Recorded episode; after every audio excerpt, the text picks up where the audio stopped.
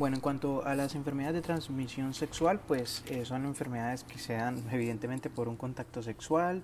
Eh, hay etiologías mixtas, hay etiologías bacterianas, hay etiologías virales, hay etiologías eh, parasitarias dentro de las bacterianas, la Neisseria gonorrea o el gonococo, la clamidia trachomatis, dentro de los virus, principalmente los virus herpes, los, el VIH claramente, el BPH, pues que acabamos de hablar de ello en el apartado de, de ginecología.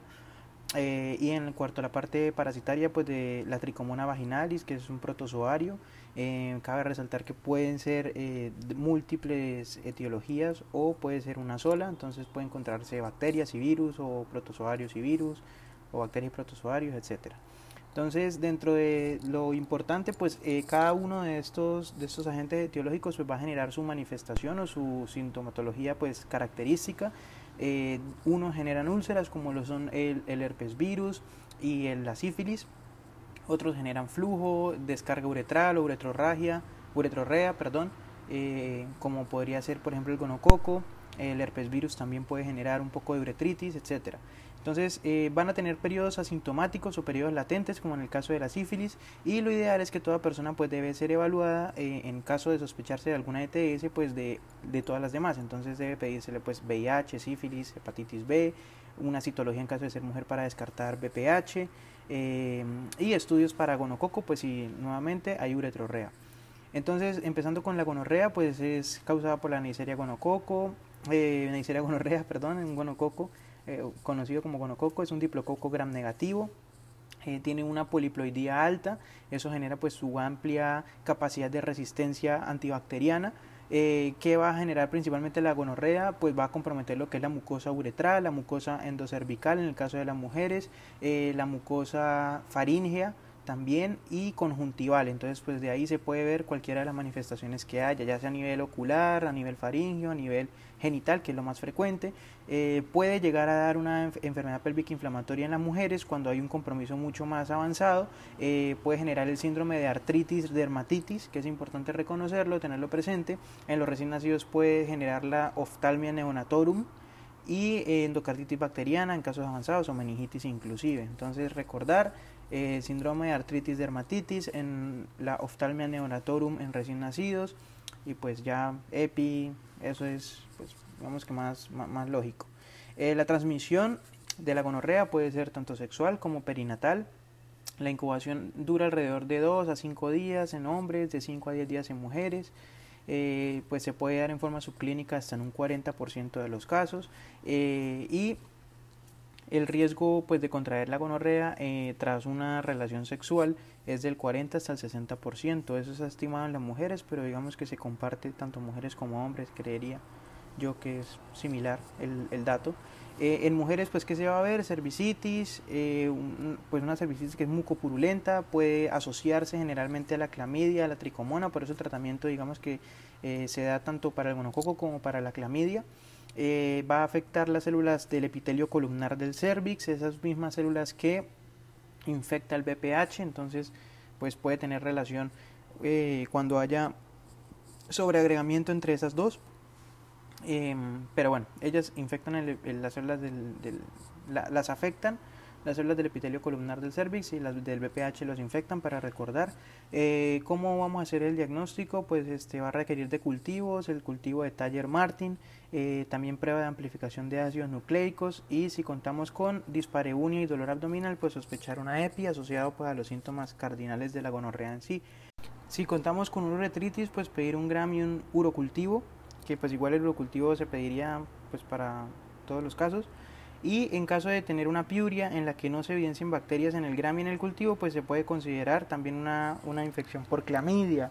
Entonces, ¿cómo se hace el manejo de la gonorrea? Se hace con dos antibióticos principalmente, uno que le pega al gonococo y el otro que le pega a precisamente la clamidia, eh, que es la ceftriaxona, 500 miligramos intramuscular en una sola dosis para eh, el manejo del gonococo y se da la citromicina para la clamidia, un gramo vía oral en dosis única. Eh, pues segundas líneas de la ceftriaxona se puede manejar, en vez de ceftriaxona, cefixime, 400 miligramos vía oral dosis única, en caso pues de, no tener ceftriaxona o alergia o lo demás.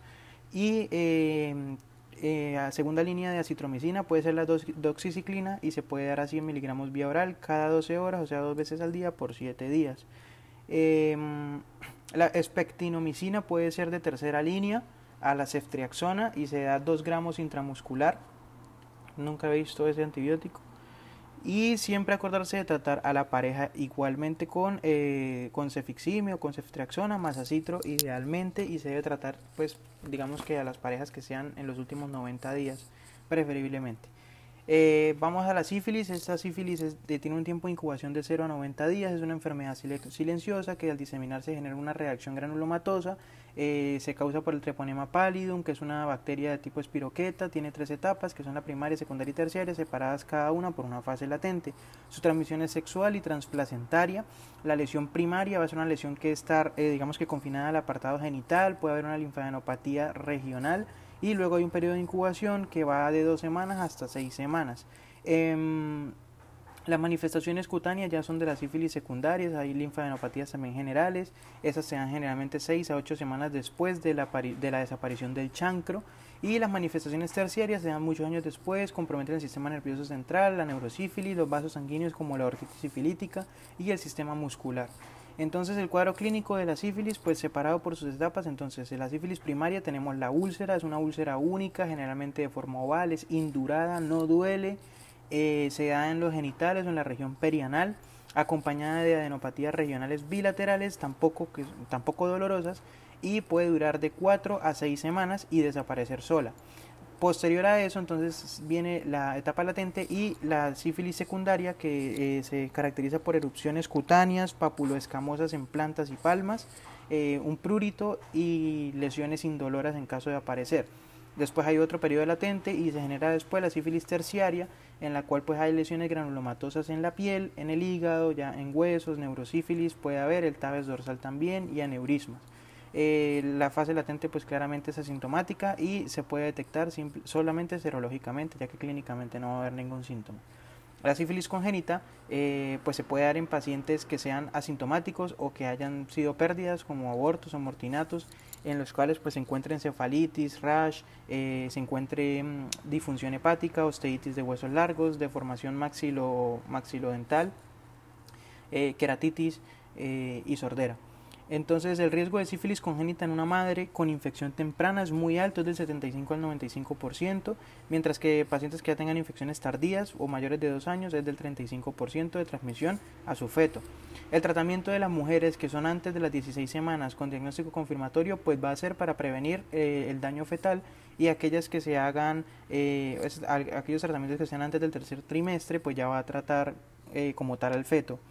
Eh, las manifestaciones de la sífilis congénita van a ser similares a las de la sífilis secundaria en adultos y suelen aparecer eh, antes de los dos años. Y las tardías eh, en los fetos van a aparecer posterior a los dos años y pueden ser pues la queratitis, la sordera, artropatrías recurrentes. ¿Y cómo vamos a, digamos, determinar o cómo sabemos cuáles son los estigmas de haber tenido una sífilis congénita? Principalmente los dientes de Hodgkinson, las tibias en sable y la nariz sencilla de montar. El diagnóstico de la sífilis, pues con una BDRL o prueba serológica eh, que nos indica pues si es reactiva o no reactiva. En caso de ser reactiva, se hace la confirmatoria con una FTA APS, eh, pues que se hace tanto en sangre como en líquidos cefalorraquídeos si sospechamos neurosífilis. Y eh, pues obviamente igual hacer, hacer diagnóstico o búsqueda de VIH y viceversa. El tratamiento de la sífilis se hace de acuerdo a la etapa que se presente. Si está en la etapa primaria, latente temprana o etapa secundaria, se, sugiere hacer tratamiento con penicilina benzatínica, 2.4 millones de unidades, dosis única. Y si está en etapa terciaria o latente tardía, se eh, hace con penicilina benzatínica, 2.4 millones de unidades, igual pero se pone una semanal por tres semanas.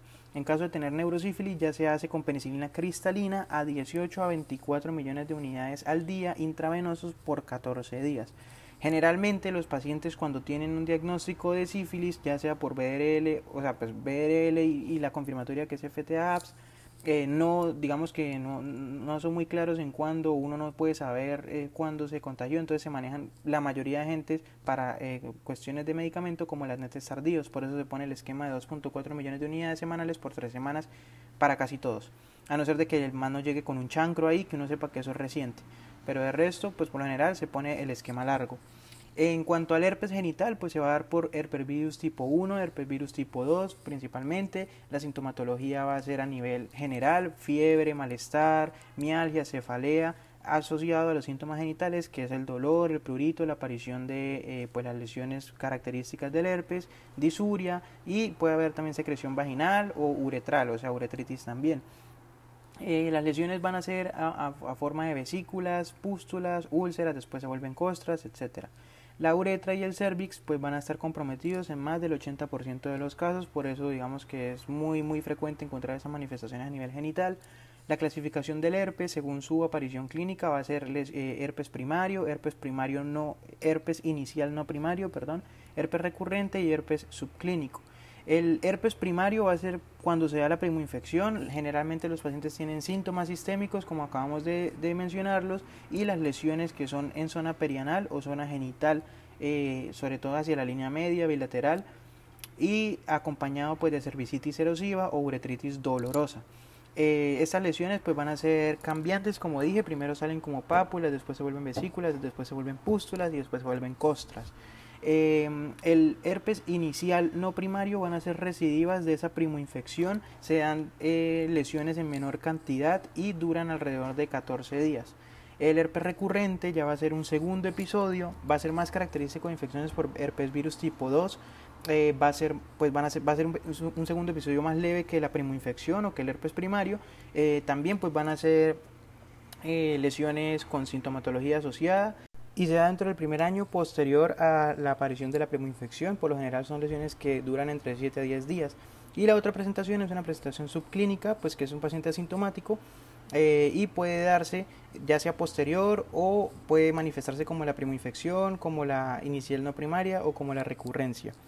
En cuanto a las lesiones del herpes, pues van a ser lesiones que se van a presentar en grupos, son, pequeñas, miden alrededor de 2 a 5 milímetros, son muy dolorosas, a diferencia del chancro sifilítico. La linfadenopatía dolorosa puede ser eh, o puede aparecer, sobre todo es bilateral, va a ser linfadenopatía dura, eh, y dolorosa, como acabo de decir. Y los episodios recurrentes pues, van a ser más frecuentes por el herpes tipo 2, como acabo de decir. ¿Cómo se diagnostica el herpes eh, genital? Pues en realidad se hace con detección de ADN viral por PCR, algo así similar como al coronavirus, como para tener en cuenta. El tratamiento pues se hace con eh, antivirales como el aciclovir, palaciclovir y el famciclovir. El aciclovir la dosis es de 400 miligramos vía oral cada 8 horas por 7 a 10 días. En pacientes hospitalizados se puede dar intravenoso y la dosis es de 5 a 10 miligramos por kilo cada 8 horas por 5 a 7 días. El balaciclovir es un gramo vía oral cada 12 horas por 7 a 10 días. Es un poco más eh, generoso o más, eh, digamos que amigable con la posología para el paciente.